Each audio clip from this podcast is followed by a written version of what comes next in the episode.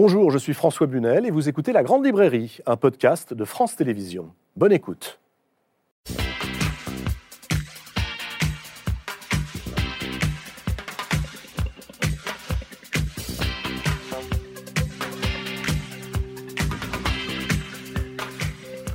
Bonsoir, bonsoir à tous, bienvenue dans la Grande Librairie. Ce soir, je vous propose une émission autour de deux grandes historiennes qui sont aussi deux grandes écrivaines, deux femmes que j'admire énormément. Nous allons parler avec elles de l'époque actuelle, de ce que nous traversons en ce moment, du sens de l'histoire, des éventuelles leçons que nous pouvons ou pas tirer de l'histoire, mais aussi des grands combats contemporains, le féminisme bien sûr, la République, la laïcité, l'identité française, et puis d'une certaine manière, la résistance à toute forme de péril, la pensée, la littérature, les livres, pas la vie, quoi.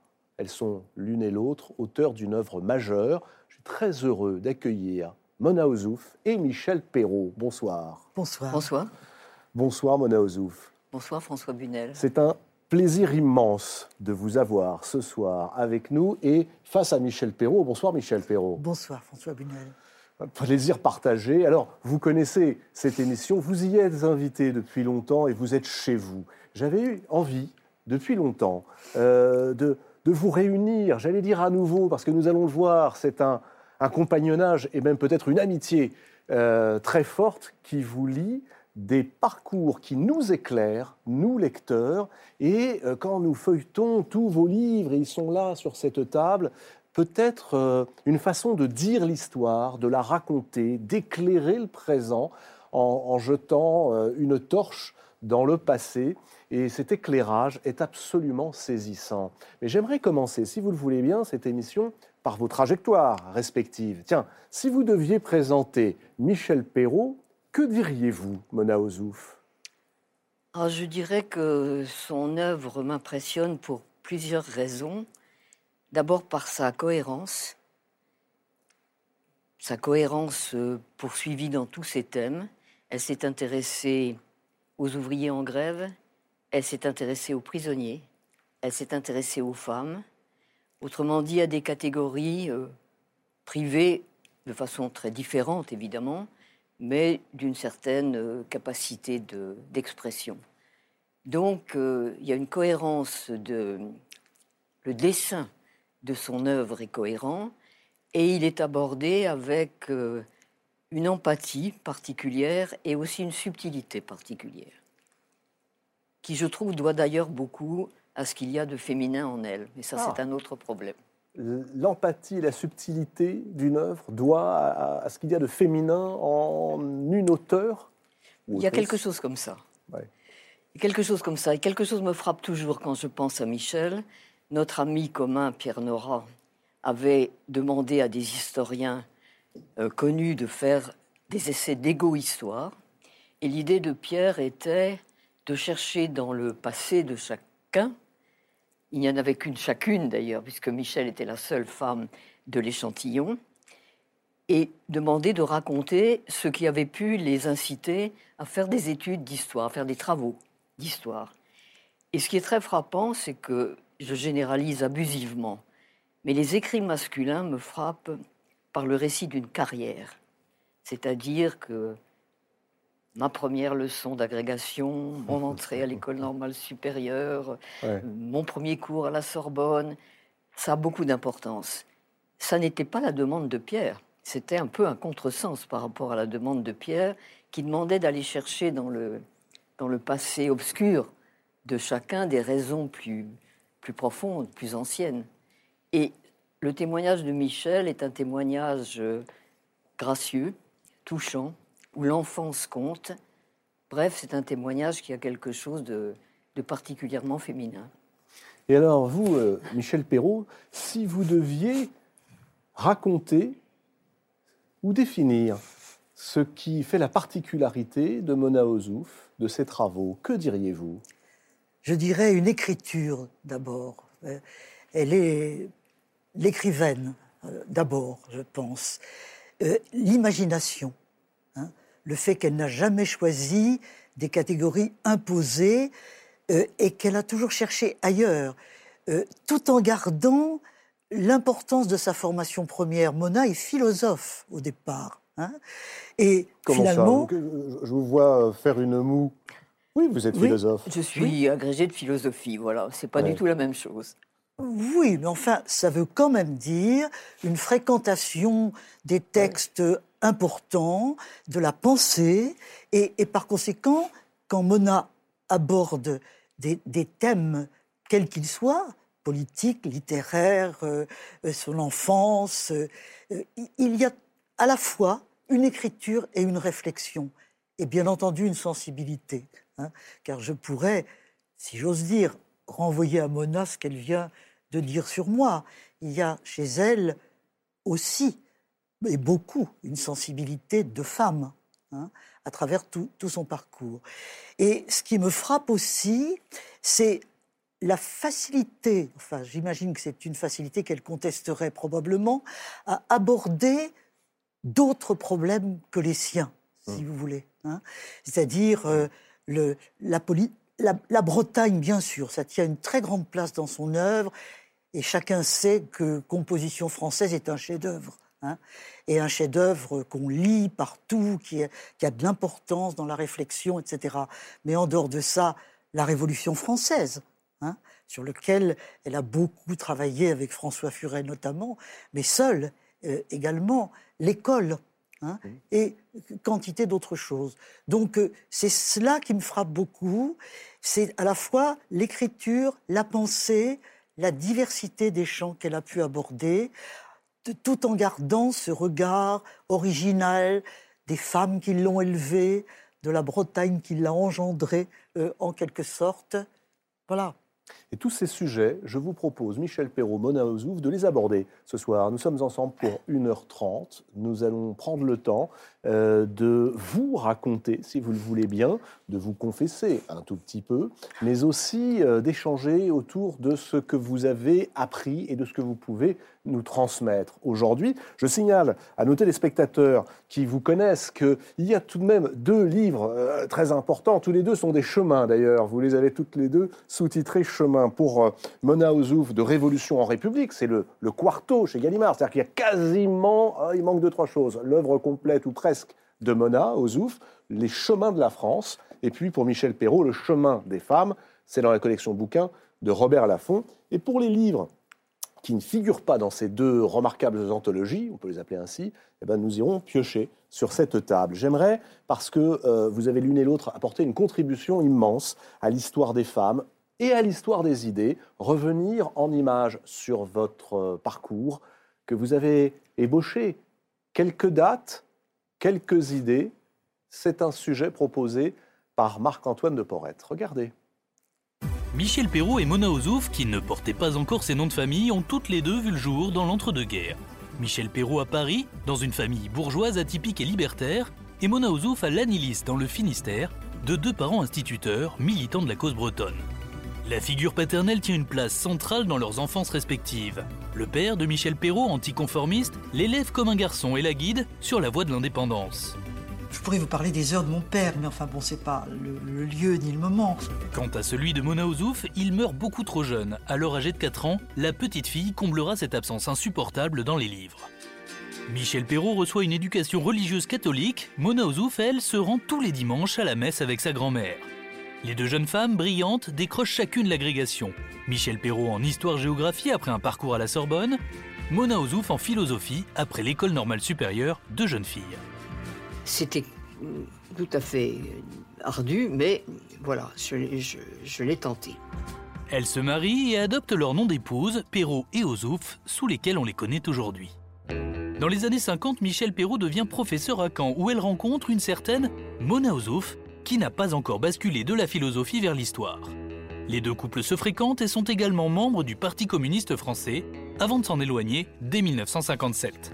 Michel Perrault choisit comme spécialité les mouvements ouvriers et le système carcéral. Pour Mona Ozouf, c'est l'histoire de la Révolution française avec notamment l'historien François Furet. Pionnière dans les années 70, Michel Perrault crée un groupe d'études féministes avant de dédier ses travaux à la question féminine dans l'histoire avec toujours un souci, dit-elle, de faire l'histoire par le bas. En 1990, elle publie avec l'historien Georges Duby Histoire des femmes en Occident. Nous avons voulu parler des femmes ordinaires, euh, celles qui vivent tous les jours, inconnues, oubliées, euh, mais qui en définitive ont fait l'histoire. Le début de trois décennies d'un travail d'étude dans lequel Michel Perrault replace la femme dans l'histoire.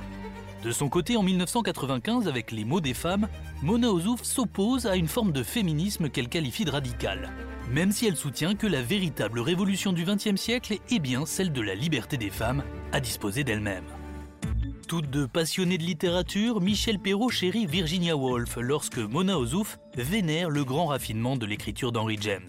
Ma mère me posait des livres. J'ai vite compris que c'était un, un talisman contre la solitude. Mona Ozouf est passionnée par la correspondance de Gustave Flaubert et Michel Perrault par celle de George Sand. Les deux historiennes ne pouvaient donc que se croiser.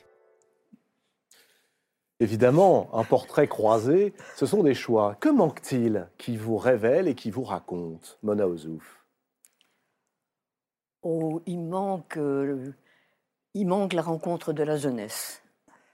Et il manque la rencontre de la jeunesse dans, dans une génération qui était privilégiée. Tout à fait Privilégié. privilégiée. Au sortir de la guerre, nous, nous étions, nous avions vécu la guerre, mais de manière ou lointaine, topographiquement pour moi, ou relativement protégée ou oblique, je ne sais pas ce qu'on peut dire. Mais nous avions, par rapport à nos aînés immédiats, un sentiment de, comment dire, presque d'expiation nécessaire. C'est-à-dire d'expiation Bah, nécessaire. Les jeunes gens qui étaient plus âgés que nous avaient pu euh, faire quelque chose, entrer dans la résistance. Nous, nous avions le sentiment de n'avoir rien fait. Vous, vous êtes Et- né, je le précise, pardonnez-moi, hein, Oui. le 24 février 1931, ce qui veut dire que vous aviez 8 ans euh, Oui. lorsque la Seconde Guerre Oui, mondiale oui. a débuté, 14 ans à la fin de la guerre. Euh, vous, Michel Perrault, le 18 mai 1928, ce qui veut dire 11 ans en 1939 quand débute la Seconde Guerre mondiale et, et 17 euh, lorsqu'elle s'achève. Comment avez-vous euh, vécu ces moments? C'est une adolescence sous la guerre tout de même. C'est une adolescence euh, très, pour moi, très solitaire et très triste à cause de, la mort de mon père. Mais la déclaration de guerre me laisse un souvenir tout à fait précis. J'ai 8 ans, je joue sur la plage avec des enfants. Les mères des trois familles vont sur le bord de la dune, viennent d'entendre la nouvelle, rappellent les enfants. Les autres enfants qui étaient des tribus rentrent à cinq dans chaque famille. Nous étions onze dans cette petite bande qui jouait sur la plage. Et les mères disent il faut rentrer. Donc je rentre chez moi, entre ma mère et ma grand-mère, sans aucune parade à cette punition bizarre, sans coupable. Mais je passe l'après-midi, euh, le front aux vitres, en regardant la plage déserte. Et pour moi, c'est l'image mais, euh, qui restera indélébile de l'entrée dans un autre monde. Donc ça, c'est l'entrée dans la guerre.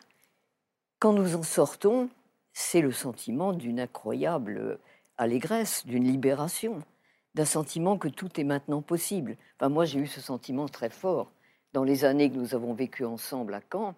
Michel sait que plus rien ne nous était interdit.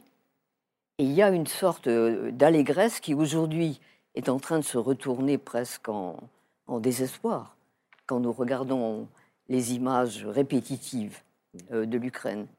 Et je crois que ça compte beaucoup dans notre génération. Et que les événements d'aujourd'hui sont vécus de façon particulièrement douloureuse par une jeunesse qui a cru que voilà que c'était fini, Mm. qu'il n'y aurait plus jamais ça. Moi, je le vis comme ça. Michel. Oui, euh, par rapport à la guerre, je voudrais dire que les deux ans et demi qui nous séparent, qui sont rien à l'âge adulte, sont très importantes à ce moment-là. Euh, moi, j'avais déjà des souvenirs d'avant la guerre. Euh, surtout, je vivais à Paris, en ça. plein cœur de Paris, euh, du côté des Halles, etc. Et le Front populaire représente quelque chose pour moi. hein. Euh, le quartier des Halles, c'est le, sentier, c'est Réaubure. Il y avait beaucoup de petits ateliers féminins, d'ailleurs, et ils chantaient. Les jeunes filles chantaient. Hein. et, par conséquent, il y avait une atmosphère dans ce cœur de Paris euh, qui était extrêmement joyeuse et qui faisait d'ailleurs que je ne comprenais pas toujours l'inquiétude qu'il y avait dans mon milieu bourgeois qui quand mmh. même était un petit peu inquiet de, ce qui allait se passer. Donc euh, ce que je voulais dire, c'est que j'ai eu une avant-guerre hein, et une enfance très très heureuse. Mais par contre, une adolescence très tourmentée et tourmentée par la guerre. Hein. Euh, je n'en ai pas, ma famille n'en a pas spécialement souffert, sauf sur le plan économique où c'était une catastrophe absolue. Mais je l'ai vécu, alors Mona parlait de culpabilité, la culpabilité de n'avoir rien fait, qu'on éprouvera après-guerre, mais dans le cours Bossuet religieux dans lequel j'étais, il y avait la culpabilité d'avoir perdu la guerre. Nous étions coupables, et notamment nous les femmes. Hein. nous étions coupables, euh, on ne savait pas très bien pourquoi, nous les jeunes filles, on ne comprenait pas ce que ça voulait dire. Mais ça voulait dire que nos parents n'avaient pas voulu avoir beaucoup d'enfants. Moi, j'étais fille unique. C'était un reproche. C'était un reproche. Et par conséquent, euh, j'ai vécu cette guerre dans la crise, véritablement. D'où, naturellement, euh, je, suis encore en première hein, au moment mm. de la libération. La libération, c'est extraordinaire, extraordinaire. Et par conséquent, ce sentiment de libération euh, dont Mona parle pour nos années 50, je l'ai bien sûr vécu ô combien dès les années 44-45. Euh, mm. euh, voilà. Mais pour revenir à ce camp, parce que vous demandiez dans le récit qui a été fait ce qui manquait, c'est quand Ah oui. Hein c'est ça. C'est les années. Euh, quand c'est votre première rencontre C'est vos années glorieuses, oui. Voilà. Mais pardonnez-moi, avant d'arriver à ces années glorieuses que nous avions euh, volontairement retirées du sujet parce qu'on voulait vous interroger sur le plateau sur cette amitié incroyable qui naît en 1955, vous avez dit à l'instant, Mona Ozouf, que ce que vous avez vécu, adolescente, jeune adolescente, pendant la Deuxième Guerre mondiale, revenait à la surface avec ce qui se passe en ce moment entre la Russie et l'Ukraine. Comment, quel regard portez-vous sur euh, ce que l'on pensait ne jamais voir revenir, une guerre en Europe? Oui, mais c'est exactement ça. C'est que l'allégresse dont, dont, je parle pour les années canaises, c'est une allégresse qui est largement faite de, voilà, du, de l'échappée belle, du sentiment que tout est possible, peut-être aussi du sentiment que nous devons quelque chose, puisque nous n'avons pas fait la guerre, nous ne l'avons pas faite par rapport à nos aînés immédiats, et mmh. c'est ce qui explique à mes yeux notre engagement éphémère et un peu étrange au Parti communiste, où nous avons fait un stage de jeunesse très, très bref, euh, toi et moi, mais qui me paraît quand même prendre ses racines dans le même sentiment. Ce sentiment de culpabilité Oui, et une manière de faire la guerre sans la faire. Vous diriez la même chose, Michel Perrault? Oui, et puis euh, l'importance du social hein, après la guerre, euh, la reconstruction, l'industrie, la classe ouvrière. Mmh. Hein, et euh, la classe ouvrière, à la fois, comme aurait dit Saint-Simon, la plus nombreuse et la plus pauvre. Donc, celle avec laquelle il faut s'engager, absolument. Hein. C'est ce qui explique notre engagement au Parti communiste. C'était un idéal aussi, hein, un idéal de justice que nous croyions à l'époque réalisé, par exemple, en Union soviétique. Qu'est-ce qui en a détourné en 1957 C'est une date assez précoce. La plupart, euh, pardon de le rappeler, des intellectuels de l'époque, ils sont restés euh, jusqu'au début des années 60, voire la fin des années 60. Oui, il y a des dates, très, les, dates sont très, très variées de, départ du Parti communiste. La nôtre est rapide. C'est la Hongrie, à mon avis. C'est la Hongrie, bien sûr. Bien sûr. les chars à Budapest. Les chars à Budapest. C'est les chars à Budapest, c'est ça. Certainement. Mais il faut ajouter que ce qui, pour moi, reste euh, un apport euh, vraiment indispensable de ces années, ce sont les rencontres faites avec euh, les gens de la cellule locale que nous fréquentions à La cellule sans paix. Et qui nous a laissé des souvenirs qui sont à la fois parfois très drôles.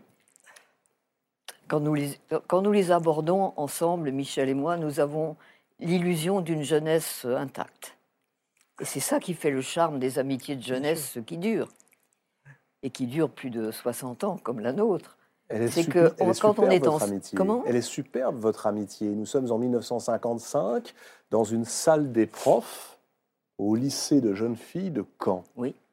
Que s'est-il passé, vous en souvenez-vous, lorsque l'une a poussé la porte, découvrant dans cette salle des profs l'autre? Ah, moi, je me souviens très bien. Oui, Très, oui, très moi- bien. Moi aussi, Euh, j'étais pétrie de timidité, mais À la vérité, nous étions trois hein, à nous rencontrer et Mona et moi, nous avons envie de, parler de Nicole Ledouarin. Euh, Nicole Ledouarin, elle, elle était prof de sciences nat. Euh, comme disait son mari, la sauterelle verte. ils étudiaient la sauterelle verte. la sauterelle verte. Et elle est devenue une grande biologiste, hein, spécialiste de l'ADN, nobélisable, hein, vraiment quelqu'un de très très important. Et c'était formidable d'avoir euh, un trio. On avait la même classe, on faisait cours dans On la avait même les mêmes classe. classes. Voilà. Et, et- Et on a encore d'ailleurs des lettres euh, émues Oui. de nos élèves du, Ah oui, on reçoit toujours des qui, lettres. qui très oui. souvent d'ailleurs Ah oui. nous donnent leur nom de dame. Alors du coup, nous avons un peu de mal à retrouver les figures euh, Oui. juvéniles derrière ces noms de dames, mais on a toujours une correspondance avec ces élèves de Absolument. Caen. Absolument, tout à fait. Il faut dire que c'était c'était du gâteau. On avait trois ans de plus que les élèves, Oui, donc c'était facile de. oui. Toi, toi, on te prenait pour une élève sur les photos de classe, je me souviens. bah, il nous arrivait de changer de blouse aussi De avec, blues. les, avec les élèves. Oui, oui, oui, oui. Et puis, euh, On m'appelait la philosophe. La philosophe. voilà. Sauriez-vous dire ce qui a euh, motivé non pas votre choix de la philosophie ou de l'histoire, on y reviendra, mais votre engagement? Qu'est-ce qui fait qu'à un moment, vous vous dites, on ne va pas simplement enseigner, mais nous allons aussi aller plus loin? Est-ce que ça a un rapport avec cette guerre dont vous nous parliez, et cette culpabilité dont vous parliez, Mona Ozouf Oui, je pense, je pense que ça a un peu un rapport. euh, pour moi, ça a un rapport aussi sans doute avec euh, l'engagement largement, j'allais dire fantasmé, pas fantasmé, mais largement reconstitué pour moi. L'engagement militant de mon père, qui est un engagement effectivement pour la défense euh, de la langue bretonne, mais associé dans l'esprit de mon père à la défense euh, des, des prolétaires bretons qui sont privés de Mm. quantité de choses comme les autres prolétaires de tous les pays, mais qui sont privés en plus de leur langue et de leur culture. Il y avait ça chez moi. Comme, euh, comme édu- mon éducation première, c'est ça. Et du coup, ça me portait effectivement à, à l'engagement collectif, même si j'étais très, voilà, très effrayée de l'intrusion Mm. Mm. que nous faisions dans les vies euh, des, des camarades. Je me souviens des, des, des camarades de l'école normale supérieure qui inscrivaient sur leur porte euh, pour les pétitions s'adresser en face. Et, et du coup, franchir cette porte, euh, vendre l'humain, c'est un supplice, un supplice absolu. Mais ça- il y avait quelque chose qui, qui portait vers, Mm. le, vers le collectif. Et j'ajoute pour moi un élément très important, c'est que dans cette enfance très, très solitaire et dans le chagrin de, de deux femmes qui m'élevaient, surtout celui de ma mère, j'avais un besoin... J'étais affamée de sociabilité affamé de sociabilité. de la possibilité de dire nous. Et Mm. le Parti communiste euh, nous offrait ça. Nous offrait ça. Il y avait d'ailleurs un monde épouvantablement binaire, les copains et nous. Les copains, c'était le mot de notre langue de bois pour désigner ceux qui étaient adhérents au Parti communiste ou ceux qui étaient sympathisants du Parti communiste. Donc, ça rassurait, ça rassurait. Et vous, Michel Perrault, qu'est-ce qui est à la racine de votre prise de conscience? Deux choses peut-être. Euh, le côté très libertaire de mon père, hein, euh, qui n'était pas du tout un homme engagé, pas du tout, mais très critique vis-à-vis du pouvoir, vis-à-vis. euh, c'était, c'est vraiment un libertaire. Donc euh, il y, il y avait une espèce de forme de rébellion Hmm. euh, que- qui résidait en lui. Et puis d'autre part, ça peut paraître d'ailleurs complètement contradictoire, le christianisme. Parce que le oui, ça je veux bien que vous m'expliquiez, parce qu'effectivement, ça peut sembler contradictoire. D'un côté, un père un peu anarchiste, Totalement. libertaire, et puis de Mais- l'autre, euh, un modèle conservateur. Ah non, un christianisme progressiste. Ah. Voilà, c'est ça. hein. Et il y avait l'idée euh, que la classe ouvrière était abandonnée par Dieu, qu'il fallait la retrouver. Les prêtres ouvriers ont été très très importants. Et pour moi, le modèle des prêtres ouvriers, ça a été capital. Et surtout quand l'Église les a condamnés. hein. D'ailleurs, ça a été pour moi une, une raison de rupture avec l'Église, parce que les prêtres ouvriers condamnés, ça voulait dire un choix par l'Église de la bourgeoisie. Or, je détestais la bourgeoisie. Alors, vraiment, ça, je détestais la bourgeoisie telle que Sartre et Simone de Beauvoir euh, en parlaient, hein, et qui étaient pour moi des modèles euh, très très importants. Donc, euh, c'est toutes ces choses-là euh, qui m'ont très tôt, au fond, orienté vers le progressisme. Et le progressisme a pris la figure du communisme à un moment donné, mais un communisme qui, auquel j'ai renoncé sans jamais être anti- anticommuniste. Pendant longtemps, j'ai pas été anticommuniste. Ce ce qui m'a d'ailleurs empêché, peut-être d'autres avec moi, à bien analyser les raisons euh, de ce que pouvait être le communisme en Union soviétique, par exemple. C'était quand même un problème. Et par rapport à la situation d'aujourd'hui dont euh, vous parliez euh, avec Mona, euh, je voudrais dire que moi aussi, les événements d'aujourd'hui, je les vis avec un, sentiment tragique. hein. Mais d'un autre côté, je pense aussi que l'Europe est plus forte maintenant. hein. Et il me semble tout de même que Poutine, actuellement, ne fait pas ce qu'il veut avec l'Ukraine, que l'Ukraine résiste, hein, et que l'Europe, probablement, j'espère, va se coaguler, se solidifier dans cette crise même. Et ça, c'est pas ce à quoi nous avons assisté dans notre jeunesse au départ. hein. L'Europe s'est défaite, euh, et c'était ça le tragique de l'histoire. Le monde d'aujourd'hui n'a tout de même rien à voir, ou peu de choses à voir, avec euh, le monde de 39, hein, à, à tout point de vue. Donc, euh, il faut analyser ça différemment. Euh, L'histoire est un élément d'analyse, de compréhension, mais il ne donne pas de leçons ni de solutions. Ça se saurait, si c'était vrai. Vous avez évoqué tout à l'heure vos modèles euh, et vous nous avez dit, euh, on le sent, que des intellectuels comme Jean-Paul Sartre et Simone de Beauvoir ont beaucoup compté. Mais qui, lorsque vous vous êtes rencontrés en 1955 à Caen, que vous avez immédiatement eu euh, cette... euh. J'allais dire coup de foudre. Peut-on dire coup de foudre? En Oui, tout cas, sympathie Mais amicale. il y a des coups de foudre d'amitié. Oui. Qui étaient vos modèles alors? On a une scène euh, canonique, Michel et moi, qui est l'espèce de folie qui nous a saisis un soir après avoir vu Et Dieu créa la femme. Le film euh, de Roger Vadim, Voilà. avec Brigitte Bardot. Oui, on a vu ça ensemble. Bien sûr. On a vu ça, comme toujours, très conjugalement, avec nos trois couples. Et les trois femmes en sont sorties avec une sorte euh, d'ivresse libératrice qui a absolument stupéfié no- nos hommes, Sidéré, oui, absolument. sidérés. Et Mais bon, qu'est-ce qui, vous, qu'est-ce qui euh, vous a mis dans un tel état d'allégresse dans ce film de 1956 le- euh, la libération, le toupet de la jeune femme, euh, Oui, la beauté. la beauté, la beauté, La beauté. la Hein, grâce. oui, la grâce. absolument. Oui, oui. La grâce, la beauté, le toupet, le...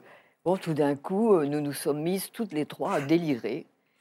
Et Oui. les trois garçons nous regardaient comme des faux folles qu'ils avaient étourdiment épousées, mais qu'ils découvraient à cette occasion. Et bon, et Beauvoir a été un peu la même euh, révélation. Moi, j'ai lu euh, les- Le deuxième sexe dans une livraison des temps modernes en allant préparer une dissertation à la bibliothèque euh, de, municipale de Saint-Brieuc. Et en attendant mes livres, il y avait sur la table les livraisons du deuxième sexe et qui sont parues en feuilleton dans les temps modernes. Et donc j'ai ouvert ça, j'étais totalement stupéfaite, stupéfaite, parce que tout ce qui était dit par Simone de Beauvoir avec cette sorte de tranquillité érudite, sérieuse, etc., mais qui découvrait un continent totalement englouti pour moi. Jamais, jamais un mot à la maison de la sexualité. Le sexe n'existait pas. tout simplement. Et là, cette espèce euh, d'analyse, euh, oui, euh, érudite et, en même temps assez crue, pour moi très crue même, ça m'a mise dans un état de révélation, une véritable révélation. Et donc c'était, oui, c'était un peu ça à l'époque, malgré tout, de ce type de révélation. Je vous propose de regarder un extrait du film de Roger Vadim Et Dieu créa la femme. Euh, je crois qu'avec cet extrait, on va exactement comprendre cette allégresse dont parlait Mona Ozouf. Regardez.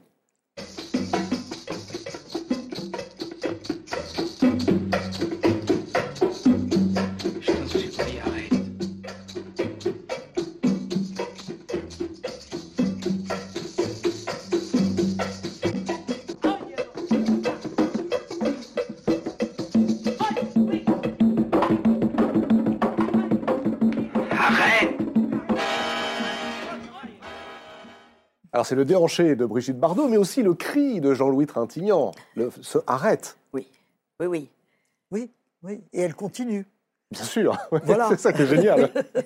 elle n'est pas Autrement dit, autrement dit, la liberté. Oui, c'était ça. C'était ça. C'était la liberté. C'était la grâce, la, beauté, la liberté, le mouvement. Le culot aussi un peu quand même. Comment? Le culot. oui, absolument. Oui. Absolument.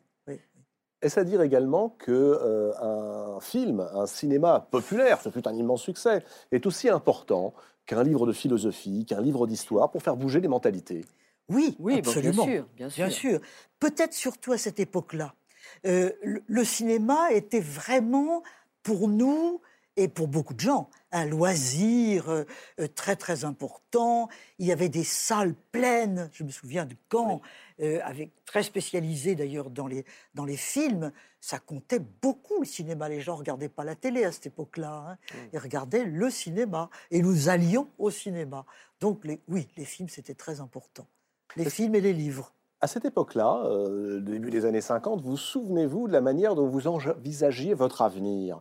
Vous êtes de jeunes professeurs agrégés, vous vivez, vous nous l'avez raconté, dans cette allégresse euh, amicale, mais vous avez tout de même choisi, Michel Perrault, euh, une voie, si je puis dire, étroite pour l'époque, c'est-à-dire que vous avez eu le courage, l'audace de vous spécialiser dans un domaine sur lequel et dans lequel personne n'avait écrit, en l'occurrence, ou très peu, euh, les ouvriers, euh, le milieu carcéral, et puis évidemment, déjà, cette histoire des femmes. Oui. Qui est peut-être le grand œuvre de votre vie. Oui, oui je, vous répondrai euh, que je ne pense pas que je sois très créatrice du tout même, mais j'ai un certain sentiment de l'air du temps. Voilà. Et je crois que c'est l'air du temps qui m'a fait écrire sur telle ou telle chose. Les ouvriers dans les années 50, on l'a déjà dit, c'était très important. Hein. Et la Brousse, par exemple, poussait ses élèves à donner à la classe ouvrière son histoire. Enfin, c'était un petit peu, un petit peu comme ça. Donc, euh, on avait le sentiment de faire œuvre utile. Or, on cherchait à faire œuvre utile. On avait envie euh, oui, d'être utile. pas simplement regarder l'histoire. Il fallait que ce soit utile. Un peu. Il y, avait cette idée que, comme disait Mona tout à l'heure, on n'avait pas fait de résistance, on avait regardé la guerre euh, euh, de loin. Et là, qu'est-ce qu'on pouvait faire mmh. hein? On avait envie de servir à quelque chose tout de même. nos vies singulières ne nous suffisaient pas.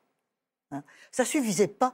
L'individu, on, ne l'idéalisait pas à cette époque-là. Moi, je vous dirais que d'une certaine manière, j'ai fait de l'histoire pour ne pas parler de moi et pour ne pas penser à moi. Hein. Moi m'ennuyais. Hein. Le moi m'ennuyait et l'histoire, au contraire, c'était le monde. Voilà, c'était ça qui m'intéressait. et par conséquent, les ouvriers qui n'étaient pas ma classe, c'était l'autre Hein, et c'est ça qui m'intéressait. Mmh. Et alors, vous parlez de l'histoire des femmes. On va pas naturellement raconter encore tout, cela, mais l'histoire des femmes, je ne l'ai pas faite au point de départ. Je ne m'y intéressais pas tant que ça. Je m'y suis intéressée avec le mouvement des femmes après 70, parce qu'à ce moment-là, j'ai milité comme tout un chacun, toute une chacune, euh, et je me suis dit, mais au fond, sur les femmes, qu'est-ce que je raconte? Et c'est comme ça que j'ai décidé un jour euh, euh, de, de- de voir ce chemin-là. Mais vous voyez, là aussi, c'est l'air du temps, un peu. Mona Ozouf, vous, le- cet air du temps, euh, est-ce que vous y avez résisté Puisque vous commencez par la Révolution, Oui. euh, avant de venir, et on en parlera, à tous vos livres, qui euh, sont des livres sur ces sujets-là aussi, sur les femmes, sur l'école, Oui. sur l'identité française. Oui. Euh, L'air du temps dont parlait Michel Perrault était-il pour vous euh, euh, motif d'inspiration ou au contraire, est-ce que vous vous en méfiez à l'époque? Non, je m'en méfiais pas du tout. Euh, Je crois que d'ailleurs le choix de la Révolution s'explique aussi par, euh, comment dire, un esprit juvénile. Ouais. Parce que... Oui, sûrement, c'est vrai.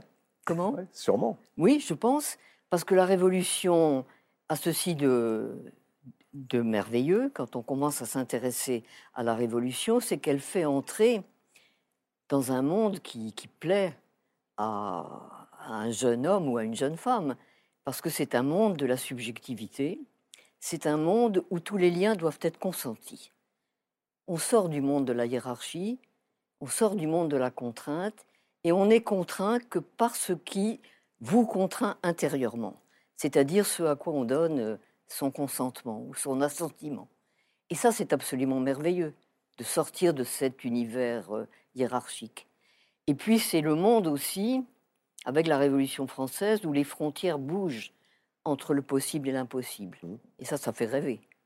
C'est la grande euh, phrase de Mirabeau qui dit Il nous est permis de croire que nous recommençons l'histoire des hommes.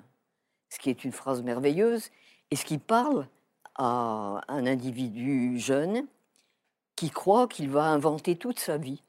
À 20 ans, ce qui fait la grande différence entre le jeune âge et Mm. le vieil âge, c'est quand même ça. À 20 ans, nous pensions pouvoir créer notre vie et avoir une vie qui réponde à notre, euh, comment dire, à nos réquisites profonds. Et plus l'âge avance, et plus on se rend compte euh, que le donné a compté plus que le choisi. Or, c'était ça aussi la, la leçon de Simone de Beauvoir. Ce qui compte, c'est ce qui est choisi. Oui, c'est Ce le n'est pas ce- devenir. C'est le devenir. C'est le devenir, ce n'est pas ce qui est hérité. Vous, vous partagez, euh, Michel Perrault, la même analyse que je trouve un, un tout petit peu pessimiste, si vous me permettez, de Mona Ozouf. Le donner a, dans vos vies respectives, Oui. peut-être été plus déterminant que ce que vous avez choisi? Oh, oui, d'une certaine manière. Peut-être un petit peu moins que ce que dit Mona, euh, tout de même. Mais oui, euh, d'une certaine, mani- d'une certaine manière, on niait le donner, absolument. Oui, hein. On pensait que tout pouvait se créer, euh, absolument, que, que, que, au fond, la naissance, tout ça, ça n'avait aucune espèce d'importance. euh, voilà, que on, construisait tout. Et le donner nous a souvent rattrapés à l'angle du chemin. Ça, c'est vrai. Nous n'avions. Ce qui est curieux, c'est que nous Oui. étions très amis. Nous n'avions pas beaucoup de curiosité pour nos origines respectives. Oui, parce qu'on les rejetait. Enfin, on les rejetait pas explicitement, mais Donc vous n'en parliez pas c'était, on n'en parlait pas. Ça Ah oui. n'existait pas. Ah oui, Ça n'existait pas. Nous étions des, des êtres nouveaux, Tout à, tout à fait, ce qui est une illusion, ce qui est une chimère, absolument. malgré mais pardonnez-moi, vous avez tout de même l'une et l'autre, et c'est plus que capter l'esprit du temps, choisi d'écrire aussi des livres qui sont devenus des livres, aujourd'hui on dit des livres cultes, c'est une expression un peu Oui. éculée, mais Oui. elle est réelle, des livres Oui. très importants sur les femmes. Tiens, par exemple, je prends ces deux-là qui, se, qui sont à lire en miroir, euh, allez, on va dire 20 ans après le premier, Les mots des femmes de Mona Ozouf, c'est en 1995, Oui. et puis auquel peut-être répond Mon histoire des femmes, Michel Perrault, en 2006, dix ans plus tard. Ce sont des choix forts que euh, vous exprimez. C'est à travers euh, la convocation, bien évidemment, de figures de romancières du passé ou alors de- de- de figures de l'histoire. C'est aussi votre vision d'une histoire racontée par les femmes que vous proposez. Et vous étiez les premières à le faire. Pas totalement. Bon, quand même. Oui, oh, d'abord, euh, moi, je serais plus modeste sur l'importance que vous accordez, en tout cas, à mes livres. hein. Ça, alors vraiment, euh, je- je crois que tout ça, ça se balayera euh, très rapidement. Mais puisque vous reparlez de, l'histoire des femmes, euh, on va peut-être se répéter un peu, mais la, conjoncture euh, des années 70-80 porte cela quand même. Hein ce sont des grandes années de lutte des femmes. Mm. Et euh, le corps des femmes très présent, notre corps nous-mêmes, euh, le, mois des femmes euh, s'impose à ce moment-là. Et c'est pas étonnant que Mona et moi, on ait eu, de manière différente, bien sûr, envie de d'écrire là-dessus. Hein, je pense. Par, ailleurs, l'écriture, Mona a souvent dit que c'était parce qu'on lui demandait. Hein. Oui. Au début, oui. Au début, oui. Oui moi aussi, c'est un peu ça aussi. Euh, vous disiez euh, un regard différent, Michel Perrault, entre Mona Ozouf et vous, sur justement cette histoire des femmes. Quel est votre féminisme, Mona Ozouf, et quel est le vôtre, Michel Perrault? Écoutez, on va tomber sur des choses qui sont très, très comparables. Il y a un féminisme euh, chez nous, je pense, toutes les deux, un féminisme d'enfance, basique trouvé avec la corbeille de baptême, d'une certaine façon. Moi, j'ai un double féminisme dans mon enfance. Le féminisme de ma grand-mère, bretonne, en coiffe, très longtemps illettrée. Elle a appris à lire à 24 ou 25 ans. Régentant la famille, le mari étant mère, sur les flots, il faut que les femmes prennent les grandes décisions de la vie.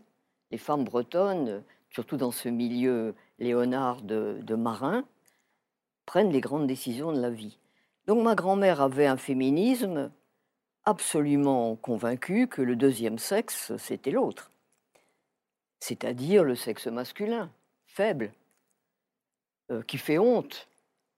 La catégorie morale fondamentale de cette euh, Bretonne était de ne jamais se mettre dans une situation telle qu'on puisse avoir honte. Et la honte couvrait d'énormes domaines. Il ne fallait pas être mis sur la langue des gens. J'adore cette expression. C'est une très belle expression. Être mis sur la langue des gens, c'est l'horreur. On est livré au commérage villageois, etc. Donc, ma grand-mère avait, pour le deuxième sexe, le sexe masculin, une sorte euh, d'affection condescendante. Condescendante. C'était l'homme qu'il fallait aller arracher au bistrot quand l'eau de vie du samedi soir les avait fait dériver vers un brin de, folie ou de brutalité. Bon. Donc ça, c'était le féminisme de ma grand-mère. Le féminisme de ma mère était autre, mais rejoint à mon avis celui que Michel a eu le bonheur d'avoir dans la personne du père, qui moi m'a beaucoup manqué, cette personne du père, qui était un féminisme de l'autonomie. Il ne faut pas dépendre. Et c'est pourquoi le travail était la chose, la religion fondamentale. Il fallait surtout ne pas dépendre d'un homme. Or, c'est ce que ton père t'a dit, Michel, aussi, à toi. Et donc, on a eu toutes les deux, je crois, cette leçon basique euh, de féminisme. Voilà. Donc, je pense que l'étendue de notre accord là-dessus, sur le fait que nous croyons toutes les deux à l'égalité de la raison chez les êtres humains, que d'autre part, nous avons accueilli avec bonheur toutes les avancées du mouvement féministe, mmh. et que j'ai parfois tendance à penser qu'on les minimise un peu trop aujourd'hui. Je pense que nous sommes d'accord tous les deux avec l'idée que la grande révolution du XXe siècle, c'est la révolution de la contraception, c'est-à-dire la maîtrise par les femmes de ce qu'il y avait de complètement immaîtrisable en elles. Et donc je pense que sur ces grandes vérités, nous sommes complètement hum, d'accord. Avec peut-être ici et là des différences. J'ai peut-être un peu plus de méfiance qu'elle vis-à-vis des chemins sur lesquels nous emmène parfois un féminisme, euh, bon, que je trouve parfois exagéré, oui. Radical. Radical. Voilà. Michel Perrault, ça c'est pour les points d'accord, mais alors les points de désaccord, euh, est-ce que Mona Ozouf évoque ce féminisme radical de manière elliptique? Euh, alors, Quels sont-ils les points de désaccord? Deux ou trois petites choses. Euh, Mona vient de le dire, je n'ai pas la même origine par rapport au rapport masculin-féminin, puisque moi, j'aimais pas les femmes. Hein. Je, je veux dire à ça que le modèle féminin Dans ma jeunesse, ce modèle bourgeois que je détestais, je le fuyais. Et en effet, j'aspirais au monde des hommes. Hein. Je, la figure de mon père, qui était encore une fois l'homme libérant, hein, ne te mets pas trop tôt, ma petite fille, un homme sur le dos, sois autonome, gagne ta vie, etc. Euh, c'était ça qui m'attirait beaucoup. Euh, donc, euh, ce féminisme du féminin, je ne l'aimais pas. Hein, je ne l'aimais pas. Je pensais qu'il était enfermant. Évidemment, je l'ai méconnu. C'est évident. Euh, j'ai même méconnu ma mère d'un certain point de vue. J'ai découvert ma mère plus tard. La deuxième différence, c'est que, étant donné ce que je viens de dire, j'ai été très sensible au mouvement collectif. Hein, c'est-à-dire au mouvement de libération des femmes. Il se trouve que j'étais à ce moment-là professeur à Paris Diderot, Jussieu, où c'était extrêmement intense, c'était une des bases euh, du, du, MLF, que je me suis beaucoup engagé là, et que par le MLF, j'ai eu contact notamment avec tout ce qui se passait aux États-Unis. Et pour moi, la pensée des Américaines a été très importante, alors que Mona, justement, l'aimait pas beaucoup. Ça, hein. il y a eu un, dans les mots des femmes, il y a notamment mm. un dernier euh, chapitre là-dessus, et qui est pour défendre le modèle français. La singularité française. Voilà, voilà. Et sur ce point, nous avions des divergences, ça, euh, incontestablement, des divergences qui ont parfois été douloureuses, hein, euh, parce que j'ai été pas du tout d'accord avec avec cela. Je l'ai même écrit, et de ce point de vue-là, il y avait en effet des différences. Voilà, c'est tout. Et je pense que c'est important. C'est important. Il faut par ailleurs dire que le féminisme est pluriel. Hein. Il y a plusieurs, manières d'être féministe. Nous n'avions pas la même vie, la même voix, la même, etc. Ou, du moins à un certain moment. Il est probable qu'on se retrouve beaucoup plus maintenant. Encore que, et c'est peut-être le troisième point euh, sur lequel je voudrais intervenir, je me sens aujourd'hui au fond, très solidaire des féministes radicales. Hein. Attention, je pense que l'intersectionnalité, mm. c'est une attitude scientifique pratiquée par tous, hein, à condition qu'elle ne soit pas dénonciation, bien entendu. Je pense que le colonial est une pensée profonde qui, au-delà de la décolonisation, interroge les structures profondes des sociétés colonisées. Euh, voilà, sur tous ces points-là, je suis d'accord. Euh, là où je m'arrêterai peut-être, euh, c'est dès qu'il s'agit de dénonciation. Alors, je voudrais dire un mot de MeToo. Voilà, on ne peut pas ne pas y penser cinq ah, ans après le lancement de ce mouvement en 2017. MeToo est très important. Ça n'est sans doute pas une révolution, mais c'est un événement, un événement majeur, lié en partie aux moyens de communication, mass média, etc., mais dont les femmes ont su s'emparer pour parler de cette chose dont on ne parlait pas, et ô combien dans notre jeunesse, de l'intime. Hein, et de l'intime où elles se sentent harcelées, opprimées, qu'elles n'osaient pas dire jusqu'à maintenant. On en faisait son affaire de tout ça, mais maintenant elles le disent. Et je pense que c'est très important. Et par conséquent, de ce mouvement des plus jeunes, car ce sont des femmes plus jeunes en général, je me sens solidaire.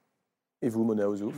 Non, moi j'ai des réticences. Il y a des chemins sur lesquels je n'ai pas envie d'aller jusqu'au bout. Je pense que MeToo est un, un grand révélateur. Je pense que le féminisme a été un révélateur de choses qui étaient totalement euh, cachées, même presque insensibles, comme quelque chose, par exemple le viol conjugal était quelque chose d'absolument impossible à imaginer dans notre jeunesse. Ça a été un grand révélateur. Je n'irai pas jusqu'au bout de ça, parce que je crois qu'il faut d'abord, faut d'abord raison garder sur les progrès qui ont été faits, sur les acquis. J'aime pas qu'on minimise ce qui a déjà été acquis, qui est immense, immense. Pour moi, il y a un ancien régime des femmes qui s'achève entre nos filles et nous, Michel, à peu près. C'est-à-dire nous, nous savons ce que c'est qu'un ancien régime des femmes, nos filles y ont, par chance extrême, échappé. Mais cet ancien régime des femmes était, pour moi, il est presque, il met en cause l'élan, l'entrain euh, de la jeunesse et de la jeunesse amoureuse. Nous vivions euh, la jeunesse amoureuse dans la crainte, dans la honte, dans, presque dans l'horreur, enfin presque dans l'épouvante.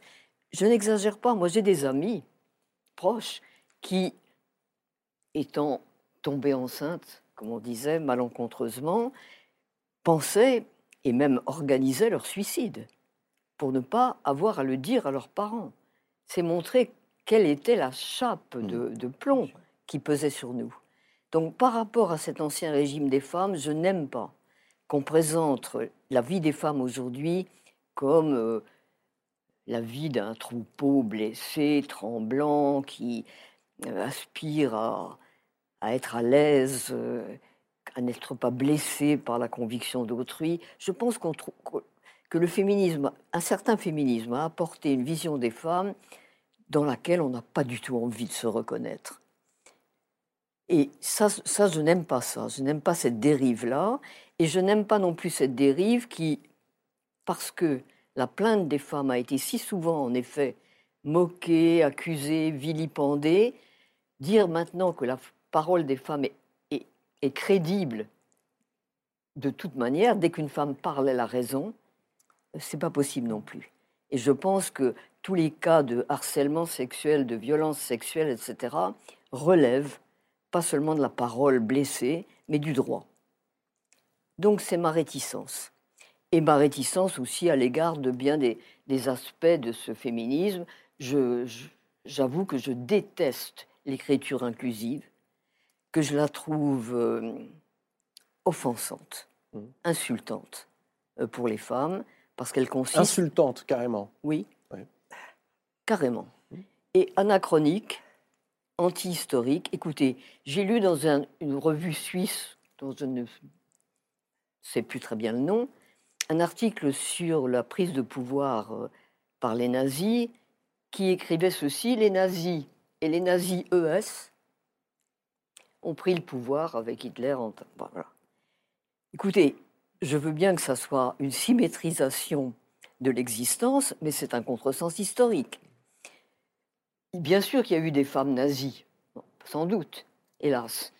Mais le mouvement nazi n'est pas un mouvement féminin ni féministe, c'est un mouvement viril qui relègue les femmes à l'église, à la cuisine et aux enfants, comme chacun sait. Donc, c'est un contresens absolu de dire ça. Et c'est intéressant parce que c'est le sens de l'histoire que et c'est le sens de l'histoire qui est blessé pour par renoncer au mode. Oui, Et même, je vais vous dire, j'ai lu aussi, toujours dans ce même type d'ailleurs de publication, un article sur le, la Shoah qui dit le massacre des Juifs et des Juives. Vous savez, il y a quelque chose qui me choque là-dedans. Pourtant, c'est beaucoup moins choquant que mon exemple précédent, puisque les femmes, les enfants et les hommes ont été massacrés, voilà, de façon quasi démocratique, j'ai envie de dire. Mais pourtant, c'est quelque chose, ça frôle aussi le contresens, parce que ce ne sont pas des populations sexuées qui ont été massacrées, c'est un peuple historique. C'est une population historique. C'est très différent. Et je trouve que la, la féminisation à tout va des expressions fausses la réalité. Là, on parlait de l'écriture inclusive. Mais la féminisation, par exemple, euh, des, des noms. Euh, êtes-vous écrivain, écrivaine, autrice Moi, moi j'en suis pas folle, mais après tout, ça me gêne pas. C'est pas. je, je, je, trouve, je partage un certain nombre de choses que vient de dire Mona, mais pas tout. Euh, je trouve que de toute façon, le langage, ça vaut le coup de réfléchir au rapport du masculin-féminin dans le langage, euh, enseigner aux enfants que le masculin l'emporte toujours sur le féminin en grammaire, c'est une mauvaise chose. Et je pense qu'il faut féminiser tout ce qui est possible. Euh, euh, par conséquent, autrice, c'est très bien, ou auteureux, enfin, euh, comme on veut. donc, je ne vais pas du tout aussi loin que ce qu'a dit Mona. Par ailleurs, le féminisme contemporain actuel mmh. hein, me paraît riche. il me paraît devenir une pensée, enfin, être une pensée. Et je suis assez admirative de ce qu'écrivent les jeunes philosophes d'aujourd'hui, les jeunes femmes d'aujourd'hui, qui vont plus loin que ce que nous avions pu penser et écrire. Euh, autrement dit, je me sens euh, très solidaire de tout cela et je pense que la réflexion sur ce qu'on appelle la domination masculine, euh, que Françoise Héritier, par mm. exemple, a si bien analysé, est quelque chose d'essentiel, quelque chose d'important. Le genre n'est pas seulement déconstruction, il est surtout analyse critique. Hein. et de ce point de vue, je pense que c'est un instrument euh, très utile pour l'analyse historique. Euh, je crois, enfin. mais on aurait beaucoup à dire là-dessus. Là-dessus, il y a beaucoup à dire. oui. On avait presque fini par vous réconcilier, mais pas sur ce point-là. bon, y a, on a un petit peut-être un petit désaccord là-dessus. Moi, j'ai une méfiance. Oui. Voilà. J'ai une méfiance. Je pense que Voilà, je, pense qu'il y a quelque chose comme du féminin. Je pense que, par exemple, une des plus belles euh, phrases de Flaubert euh, sur Georges Sand, c'est au moment de l'enterrement de Georges Sand, quand Flaubert y assiste et que, comme il dit, il pleure comme un veau. à l'enterrement de sa grande euh, amie, et il dit il fallait la connaître comme je l'ai connue pour savoir tout ce qu'il y avait de féminin dans ce grand homme. Oui, mais ça, c'est formidable, parce que c'est l'idée aussi que Flaubert disait à Georges Sand, vous qui êtes du troisième sexe, hein, c'est-à-dire euh, euh, quelque chose qui, qui, compose avec les deux sexes, qui les unit, euh, qui en fait quelque chose de nouveau. C'est formidable, ça. C'est formidable. Et ça ouvre la voie aussi à non pas un et deux, mais trois, comme disait Derrida. C'est-à-dire aussi des possibilités de euh, nuancer le masculin, le féminin et de construire autre chose. Et que Georges Sand représente très bien. Alors, puisque vous avez, Mona Ozouf, euh, euh, prononcé le nom de Flaubert, celui de Georges Sand, que Michel s'empresse immédiatement de, reprendre, tant vous l'aimez, votre Georges Sand, nous voici revenus du côté des livres et de la littérature. Évidemment, je ne résiste pas au plaisir de vous entraîner du côté d'une librairie. Et alors, pas n'importe quelle librairie, c'est une librairie euh, indépendante évidemment, tenue par une jeune femme que je tiens à vous présenter, car elle est audacieuse et très combative, elle s'appelle Swazik Courbet. Elle est libraire à Lille et elle a créé, il y a dix ans, elle a créé cette librairie, librairie dont le nom va vous plaire, Michel Mona. Cette librairie s'appelle L'Affranchi. Alors vous allez le voir, à L'Affranchi, on croit bien fermement au pouvoir des livres. Portrait d'une affranchie signé d'une autre affranchie, Inès de la Mode Saint-Pierre. Regardez.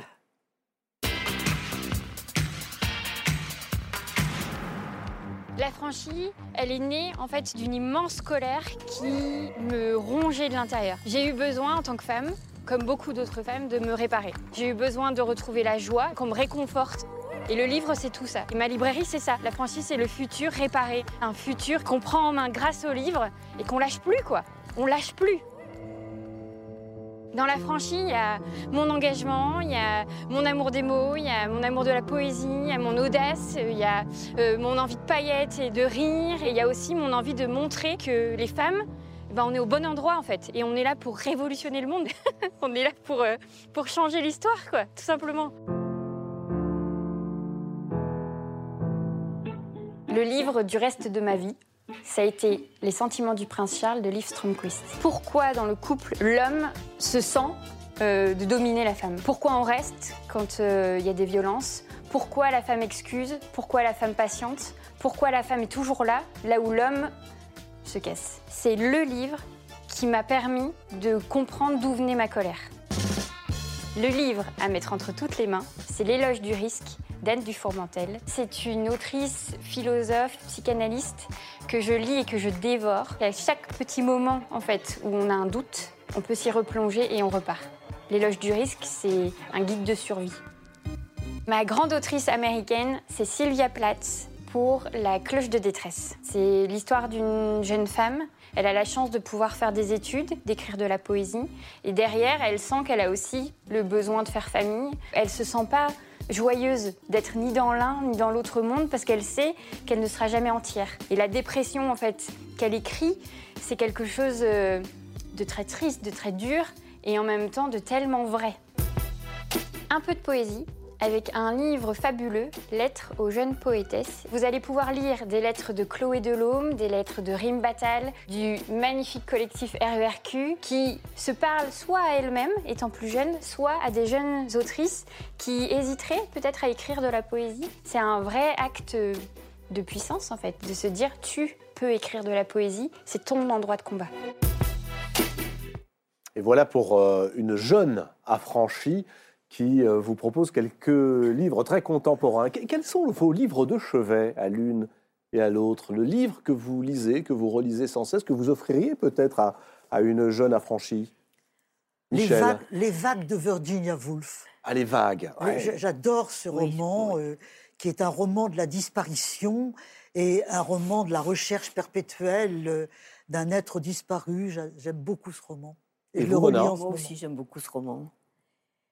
Euh, le livre que je conseillerais, que je, fais lire autour de moi, je fais lire beaucoup euh, un livre qui m'a beaucoup, oui, qui, compte beaucoup, donc je relis constamment des scènes, qui est un roman de Frank Conroy qui s'appelle Corps et âme et qui est un livre pour moi euh, complet, qui un, formidable personnage de femme, un formidable personnage d'adolescent qui représente la, vocation musicale, et vraiment un livre euh, magnifique ah, que je relis, que j'ai offert euh, énormément autour de moi, et que je relis constamment, qui est là, près de mon lit, près de, à portée, comme bon, les, grands romans de James que j'adore toujours.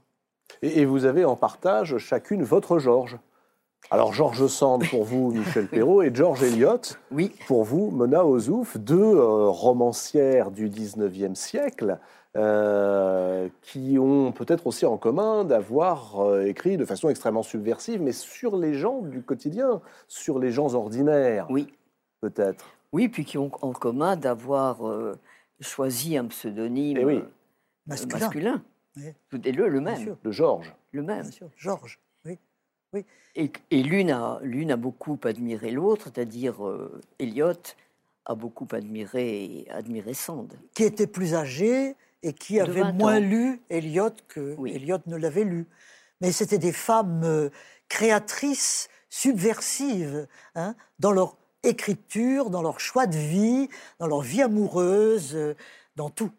pourquoi ces, romancières du 19e siècle ont-elles encore des choses à nous dire à travers leurs romans au 21e siècle? Les, romancières anglaises en particulier ont, ceci de commun, je trouve, qu'elles décrivent un monde euh, masculin avec une extraordinaire euh, férocité. Férocité. Cruauté. Et c'est très curieux parce que de Jane Austen, par exemple, on a une image véhiculée par les films, gracieux, en costume, etc. On a une image euh, idyllique, mondaine. Tout se passe entre la corbeille à ouvrage et la tasse de thé avec les scones, mais pas, pas grand-chose d'autre. Et en fait, euh, la description par Jane Austen de la vie des femmes est une description extraordinaire. Toutes ces, ces femmes, je pense euh, aux cinq filles Bennett dans Orgueil et Préjugés, savent très exactement ce à quoi elles vont avoir droit, c'est-à-dire ce à quoi elles ne vont pas avoir droit, dans la mesure où la fortune ira aux êtres masculins, même quand ils ne sont pas les fils d'ailleurs, enfin des, arrangements tout à fait bizarres et compliqués, elles savent qu'elles ont très peu de chance, qu'elles ont très peu de cartes à jouer. Et elles le savent avec une, une, un, un instinct de survie euh, extraordinaire et un pragmatisme extraordinaire. Et donc, alors qu'on a le sentiment que c'est un monde féminin occupé de balles, euh, de toilettes, euh, de l'émoi que cause un régiment qui mm. passe dans la rue, des choses comme ça. On a affaire à un monde incroyablement pragmatique et, cruel et sans illusion. Sans, des moins riches que Eliot sur le plan de la description de la vie des femmes. euh, ce, que j'aime chez elle, c'est peut-être au fond euh, ses autres écrits. Euh, Histoire de ma vie, Oh, qui est une, Ouais. une autobiographie Un féminine qui est un chef-d'œuvre absolu. Évidemment, les 27 volumes de sa correspondance. Mais alors, pour quelle sont raison, incroyables. justement, l'autobiographie et la correspondance sont-ils des chefs-d'œuvre? Chez Georges Sand Puisque c'est ça que vous aimez. D'ailleurs, Mona Ozouf, vous l'avez souvent écrit. La correspondance, c'est tout de même le genre littéraire qui vous emporte le plus. Oui. Pourquoi? Pourquoi le moment où une femme se raconte vous semble-t-il être le point d'acmé de son œuvre? Mais il n'y en avait pas beaucoup. Il y avait très très peu d'autobiographies féminines à cette époque. Dire je était déjà une découverte Oui, masculine relativement récente. Et pour une femme, Oui. dire je, mais c'est extraordinaire. hein. et elle le fait. Elle le fait parce qu'elle vit autrement et qu'elle elle s'assume complètement. Donc euh, c'est à la fois une beauté littéraire et un acte existentiel Mm, fort, mm. hein, je pense. Oui, et une liberté. Et une liberté, absolument. Mona Ozouf, vous avez écrit dans un livre que je recommande, qui est absolument merveilleux pour euh, celles et ceux qui veulent découvrir la littérature, notamment du 19e, Les aveux du roman. Dans euh, Les aveux du roman, vous, écrivez qu'il y a dans les romans infiniment plus de pensée que chez les penseurs, euh, reprenant une phrase du philosophe Alain. Est-ce qu'on pourrait dire qu'aujourd'hui, le roman, la fiction, nous permet de mieux penser, de mieux contextualiser? Il y a peut-être même peut-être plus d'histoire chez euh, les romanciers que chez les historiens. Euh, Qu'est-ce que cette euh, affirmation évoque pour vous? Pour moi, ça évoque la descente du politique dans le domestique. C'est-à-dire que on voit l'histoire du, côté, euh, du côté concret, et du côté de son, de son incidence dans la vie concrète des hommes et des femmes. Et c'est ça qui est, qui est merveilleux dans le, dans le grand roman, évidemment. Ça me fait penser un peu aussi aux deux versants un peu de, de, de mes choix et de dans les cagnes de mon ma jeunesse se livrait une sorte de, de grand débat entre Stendhal et Balzac. Ouais. Et comme euh, il était normal dans la jeunesse, je crois que la majorité de la classe préférait Stendhal. Pourquoi? Parce que Stendhal, ce- c'est la jeunesse. C'est l'appareillage matinal. vous allez, les- vous allez me dire qu'à 20 ans, on préfère Stendhal et que Oui, bah, quelques bien décennies sûr. plus tard, on Mais- revient à Balzac, c'est bien ça? sûr. C'est qu'on voit à quel point le poids de la vie a, a compté. Et Balzac reprend ces, ces personnages à un moment autre de la vie, plus avancé de la vie, où les choses sont revenues, où au fond, le poids de l'héritage, Mm. De l'héritage pas seulement matériel, intellectuel, moral, etc., a, repris les hommes. Le chouan revient de la, du marché en tirant sa vache par la corde et il a repris ses habitudes euh, agrestes et plus du tout euh, politiques. Enfin bref, il y a une sorte de recomposition des vies euh, dans Balzac qui est à la fois un peu c'est triste, mais après tout la vérité l'est sans doute. Michel, Balzac ou Stendhal? Oh, les Oh, vous deux, allez dire les les deux. deux. Oui, je, je- Oui. je le savais. Oui. Absolument, absolument. Bah Vous voyez comme on est prédéterminé. Mais Non, les deux aussi, bien Les sûr. deux. Mais le, le roman dit autre chose, voilà. Mm. Mais il est dans l'histoire. Il nous dit sur l'histoire. L'histoire, c'est plus englobe le roman. Mm. Le roman est dedans. hein. Et si on veut euh, pénétrer, comprendre l'histoire, comprendre une époque, il faut prendre le roman à bras le corps parce que il, il- il nous donne mille chemins, mille voies euh, que l'histoire stricte ne nous donne pas. J'allais dire en historienne que le roman est une source merveilleuse. Ben, D'ailleurs, en cela, on, on revient au roman et à l'histoire, parce que le roman a toujours misé sur la particularité Oui. et pas sur la généralité. Et donc à retrouver les populations ignorées du grand récit. Ouais. Et ça, c'est quand même un des, un des aspects merveilleux du roman.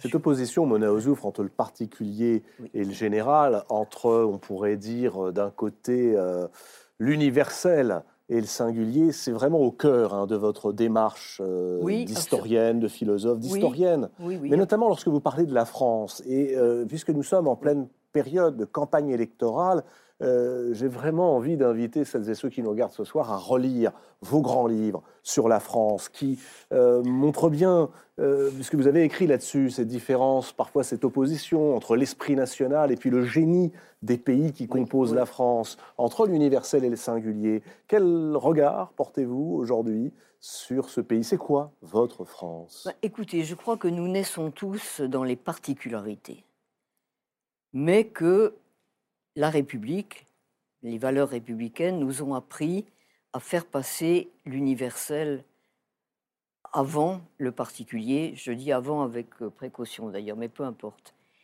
Au fond, la République nous a appris quoi? Les révolutionnaires, euh, les délégués des États généraux, quand ils arrivent à Versailles, ils arrivent avec des revendications qui sont, on pourrait presque dire, euh, paroissiales. Il y a un droit de colombier ici, un droit de chasse là, un chemin vicinal à, ouvrir entre deux communes, etc. Ces gens, c'est l'énigme absolue de la Révolution française, et pour moi, c'est sa grandeur. Ces gens se mettent à rédiger une déclaration des droits, et ça n'est pas une déclaration des droits des Français. Mais qu'est-ce que ça veut dire? Ça veut dire que l'homme a des droits alors qu'il est l'être le plus dénué qui soit, n'importe qui. Il n'a pas besoin d'avoir des qualités particulières, pour avoir des droits. C'est une, c'est une merveilleuse idée. C'est-à-dire, réfléchissons un moment. Si nous tenions nos droits de nos qualités personnelles, d'être né, euh, comme on disait, d'être, ce qui veut dire d'être bien né, de la fortune, de, même du talent, de l'intelligence, euh, de la beauté, de quelle que soit la qualification, les droits n'auraient plus aucun caractère émancipateur ils n'ont de caractère émancipateur que parce qu'ils sont les droits de l'espèce humaine en général, pas les droits des Français. Ils n'écrivent pas les droits des Français. Et c'est pour ça d'ailleurs que la France a dans le monde une sorte de vocation universelle. Et c'est pourquoi je trouve aujourd'hui que la revendication de la France aux Français est une revendication insultante pour la France. Parce que la France est bien autre chose que le patrimoine des Français. Elle est un patrimoine universel. Elle a donné au monde une certaine idée de la liberté. Elle a donné aussi au monde autre chose qui appartient à ce que j'ai envie d'appeler la version claire de la littérature française, la version du bonheur de vivre. Et qui est, qui a, la France est passée pour le monde entier pour une patrie des femmes, une patrie des femmes, de la visibilité des femmes, de la mixité des activités, de la conversation entre les sexes. Elle est passée aussi pour une patrie littéraire, ce qui va ensemble. Patrie féminine, patrie littéraire, c'est ça l'image de la France dans le monde. Et c'est absolument, comment dire, d'une étroitesse euh, ridicule, d'une sottise étroite de réclamer la France aux Français. Elle est bien plus que ça. Michel Perrault, vous avez beaucoup rappelé dans vos livres que la France s'est construite avec des intrus. C'est le mot que vous employez et qui renforce ce que vient de dire Mona Ozouf. Oui, parce que je souscris tout à fait à, ce, que, à ce, que, dit Mona, euh, mais avec l'idée que c'est un objectif plus qu'une réalité tout de même. Hein. Euh, le modèle de la, France, patrie des femmes, etc., moi je suis très réservée là-dessus.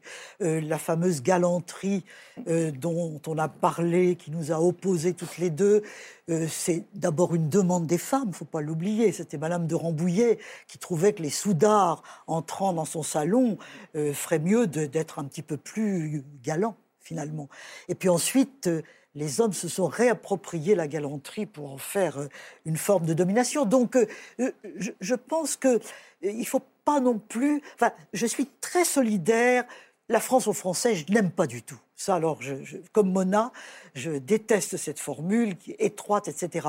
Mais il n'est pas non plus interdit de, dire que ça a souvent été une idée et pas une réalité. Euh, la Déclaration des droits de l'homme, magnifique, homme ce sont les êtres humains. Mm. Mais il faut bien reconnaître euh, que les femmes étaient tout de même exclues hein, de bien des choses, aussi bien du domaine politique que du domaine civil, puisque euh, le Code civil fait que les hommes dominent absolument. Par conséquent, derrière le mot, il faut voir les réalités et au nom de ce que représente le mot objectif que l'on veut atteindre et que l'on respecte, il faut souvent se battre pour l'obtenir. Vous avez toutes les deux sondé les mémoires, vous avez toutes les deux tracé un chemin entre mémoire et histoire. Quel regard portez-vous sur euh, le temps qui passe? Un regard désolé. Un regard désolé parce qu'à certains moments de la vie, euh, le, temps est extraordinairement compté. Et bien entendu, l'idée de la mort fait partie de la vie d'un bout à l'autre, et y compris pour moi, dont la première expérience, c'est le lit de mort de mon père. Ça, ça a beaucoup compté pour moi. L'effroi qui est né de cette scène. Mais hum, la pensée de la mort, euh, à partir d'un certain moment de l'existence, euh, se mêle à tout, pas forcément d'ailleurs sous son côté pathétique ou, macabre, mais sous son côté presque statistique. Est-ce que j'ai encore le temps d'eux? Est-ce qu'il est raisonnable de faire ce projet? Est-ce que j'irai encore à Venise, par exemple? Bon, je dis ça en pensant à ce célèbre passage magnifique d'ailleurs de Beauvoir, quand elle, elle décrit la vieillesse comme le temps du jamais plus. Jamais plus ceci, jamais plus cela. Il y a un texte magnifique. Et donc, euh, voilà, regard euh, désolé pour ça, et puis aussi pour cette euh, circonstance aggravante qui fait que quand on avance en âge, le monde se démeuble.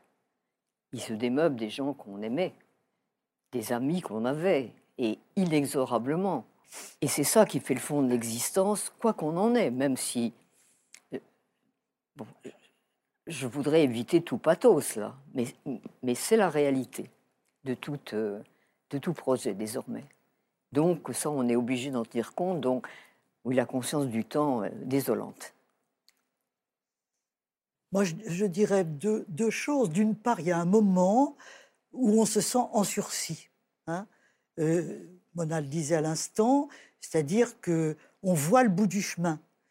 Et il y a plusieurs attitudes vis-à-vis de ça. Par exemple, on peut se dire vite que ça se termine. hein. Puis il y a aussi on ne revivra jamais. Par conséquent, ça compte. hein. Et notamment, qu'est-ce qui va se passer? Moi, c'est quelque chose qui me fascine, au fond, c'est qu'est-ce qui va se passer? Et aujourd'hui, on est amené à se poser encore avec plus d'acuité. Et on se le pose pour ceux qui viennent après nous, qu'ils soient dans notre famille ou pas. hein. Qu'est-ce qui va leur arriver? C'est très important. Maintenant, le temps passé, il nous appartient. Et y revenir, et de ce point de vue-là, l'histoire est quand même quelque chose d'extraordinaire, hein, euh, parce que euh, on peut le revisiter, on peut se le réapproprier, on peut vivre avec lui. Il y a, des moments même, euh, c'est peut-être abusif, mais où on vit dans le passé, hein, parce qu'on le revoit, parce que on y repense, etc. Euh, autrement dit, euh, le passé n'est pas seulement désolant, il peut être consolant aussi. Il peut être quelque chose avec lequel on vit en, se posant la question de, en effet, qu'est-ce qui va arriver maintenant hein Et c'est une question brûlante, très brûlante, aujourd'hui même. Quel est le secret de cette allégresse? Et je reprends le mot, Mona, que vous avez employé dès le début de cette émission, mais qui semble tellement, tellement vous caractériser à chaque fois que nous vous lisons, à chaque fois que nous vous entendons, à chaque fois que nous vous écoutons et que nous vous voyons. Mona Ozouf, 91 ans, Michel Perrault, 93 ans, et cette capacité, ce, re- ce regard qui pétille, ce sourire que vous arborez toutes les deux et cette aisance intellectuelle à jongler avec l'histoire et à parler du présent. D'où trouvez-vous, où puisez-vous cette force? Bah, c'est que c'est intéressant, c'est tout. C'est que les choses sont intéressantes. C'est la curiosité? Oui. Oui. Oui, la curiosité et ce, ce sentiment que pourquoi on est là? Voilà, c'est extraordinaire tout de même d'exister. Pourquoi toutes les, tous les trois, nous sommes là en ce moment? C'est incroyable. C'est incroyable. Et par conséquent, euh, bah, c'est la seule chose que nous avons, au fond. C'est la seule chose que nous avons. Et ça va être terminé bientôt. Hein. par conséquent, euh, c'est peut-être ça qui nous donne cette vibration, euh, ce, sentiment que, que, voilà, ça vaut le coup quand même, même avec toutes les souffrances que ça charrie. Parce que la vie, c'est ça aussi. Hein. Il y a tout. Que diriez-vous aujourd'hui à la jeunesse? Oh, c'est une énorme question. C'est une énorme question. J'aurais envie de dire, pensant à la mienne, ne vous encombrez pas de timidité, de, de trop de, oui, de, de surmoi. Essayez d'être plus détendu que je ne l'étais. Mais moi, je vivais dans l'idée qu'il fallait surtout pas ajouter au chagrin de ma mère. Et ça a dominé complètement mon enfance et ma, et ma jeunesse. Surtout pas. Et du coup, euh, ça donne un sentiment de responsabilité, de nécessité de réussite euh, extravagant, extravagant. Donc, euh, voilà, je pense que la jeunesse, on est quand même largement délivré de ça par les conditions même de l'existence aujourd'hui, qui sont, qui sont libres. Et du coup, euh, voilà, le conseil, non, c'est même pas un conseil, j'ai aucun conseil à donner, mais je pense que la jeunesse, la jeunesse vit quelque chose de, à la fois de plus difficile que dans notre jeunesse, mais en même temps aussi de beaucoup plus facile. Il y a les deux. Il y a les deux, il ne faut pas oublier ce qui s'est, délivré, ce qui s'est délié, me semble-t-il. Voilà, mais j'ai aucun conseil à donner. Soyez le plus heureux possible. Je préfère les êtres consolés aux êtres euh, tristes. Oui, moi, je, je pense qu'il n'est pas facile d'avoir 20 ans aujourd'hui. Hein. Pour le travail, par euh, exemple. Je, je, pense que d'une certaine manière, c'était probablement plus facile pour nous euh, après la guerre. Après la guerre, hein, euh, Voilà. Parce qu'on voyait les chemins, on voyait ce qu'il y avait à faire. Le monde était relativement simple après la guerre, ou du, moins nous le croyons, ce qui est encore autre chose. Mais je pense que c'est pas facile. Donc, en effet, moi, j'ai pas beaucoup de conseils à, leur donner. Euh, peut-être leur raconter, s'ils en ont envie, euh, des choses d'autrefois, parce que ça peut peut-être les aider, j'en sais rien, mais, eh j'aurais surtout envie de les écouter. Hein. Euh, j'aurais surtout envie d'entendre les jeunes gens d'aujourd'hui nous dire comment on voit le monde et, et, parler avec eux. Parler avec eux. Voilà, c'est ça, c'est surtout ça. On va rester du côté de la jeunesse. Vous le savez, nous avons créé un concours, un concours de lecture à voix haute, à destination euh, des jeunes. Plus de 150 000 jeunes y sont inscrits cette année. Alors la liste des candidats qualifiés pour euh, le deuxième tour de ce concours vient d'être publiée sur le site lumni.fr. Et voici, comme chaque semaine, pour terminer cette émission, quelques conseils de lecture. Euh, nous les avons demandés à Anne Kessler, remarquable comédienne de la comédie française. Écoutez-la, Anne Kessler.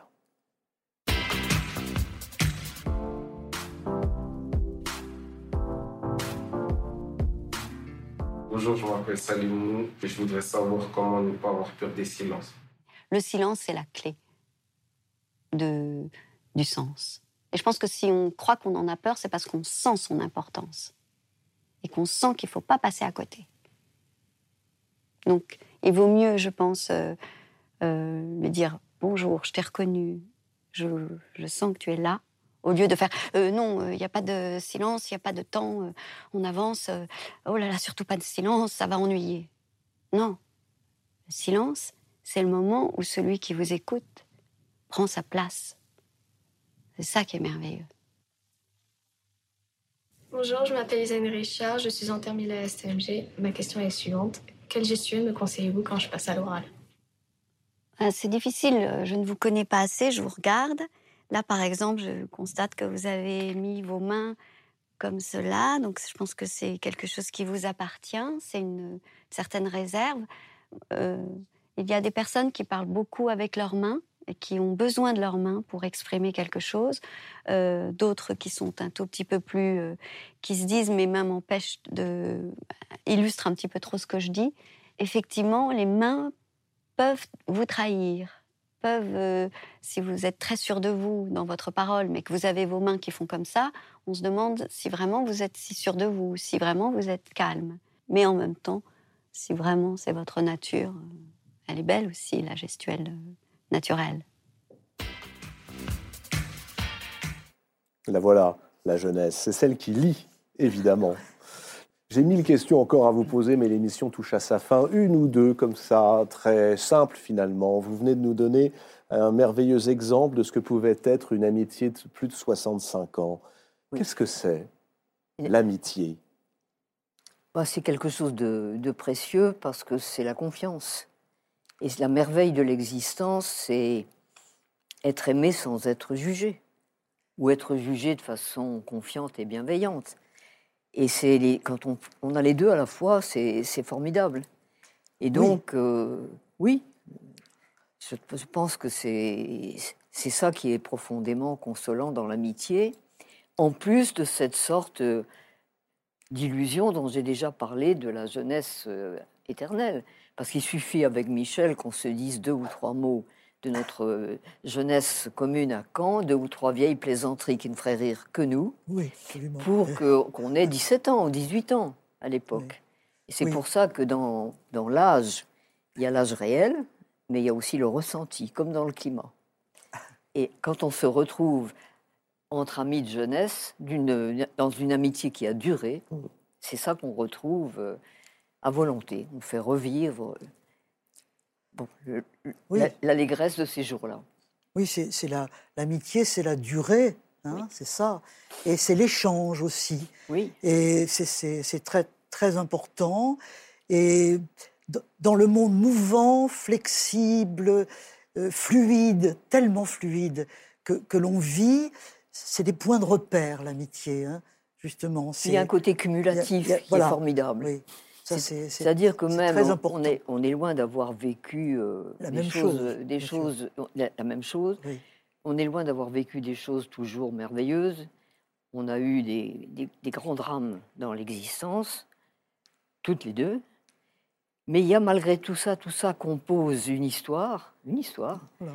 Et le côté cumulatif est quand même quelque chose de très, très précieux, je trouve. Il me voilà. semble. C'est Enfin, pour moi. C'est d'autant plus important euh, que l'amitié, on en faisait autrefois une vertu masculine. Hein. Seuls les hommes Oui. pouvaient connaître l'amitié. Eh bien, nous, nous donnons l'exemple, et je pense aussi à notre ami Nicole Le Douarin, Oui. nous pouvons donner l'exemple d'une amitié féminine Bah, qui a tenu. qui, qui a tenu bon. qui a tenu. Voilà. Quelle qualité enviez-vous à l'autre? La générosité chez Michel. Chez Mona, l'élégance, la finesse, l'écriture. Dernière question. Qu'est-ce que vous n'avez jamais osé dire à l'autre? Euh, entre Nous nous, deux deux, Oh, l'é- L'étendue des souffrances, peut-être. Oui, Je pense qu'il y a beaucoup de pudeur là-dessus. oui. C'est des choses difficiles à dire. Et voilà, je, crois que c'est peut-être le, Oui. le rempart de pudeur que, qui, nous, qui nous reste. Il y a des choses dont on. Il y a de plus en plus de choses dont on peut parler. Mais ça, ça reste quand même beaucoup, je crois. Oui, les choses, l'intime blessé Oui, ou euh, atteint oui. On est le- quelque chose dont on on ne peut peu. pas parler. Oui, c'est difficile. Merci infiniment, Mona Ozouf, Michel Perrault, d'avoir accepté de vous livrer ce soir, d'avoir accepté également de replonger dans l'histoire, de nous avoir éclairé de votre regard sur euh, le monde tel qu'il va, tel que vous le comprenez. Je renvoie à la lecture de l'ensemble de vos livres, et ça, vous les trouverez, les références sur euh, les sites, euh, les réseaux sociaux de la Grande Librairie. Vous pouvez repartir avec quelques-uns des livres de Michel Perrault et de Mona Ozouf en répondant à la question qui va vous être posée dans un instant sur les réseaux sociaux. Euh, je vous signale la, la hum, diffusion euh, à l'occasion des 40 ans de la disparition de Georges Perec, d'un excellent documentaire euh, à voir en replay sur le site France.tv. Alors sur ce site France.tv, vous pouvez également retrouver Mona Ozouf et Michel Perrault et cette émission en replay. Vous pouvez l'écouter aussi en balado-diffusion sur les plateformes de podcast. La semaine prochaine, mercredi prochain, c'est Boris Cyrulnik qui sera l'invité de cette émission sur le divan de Michel Perrault et de Mona Ozouf. Merci infiniment de nous avoir suivis. Bonne lecture. À mercredi.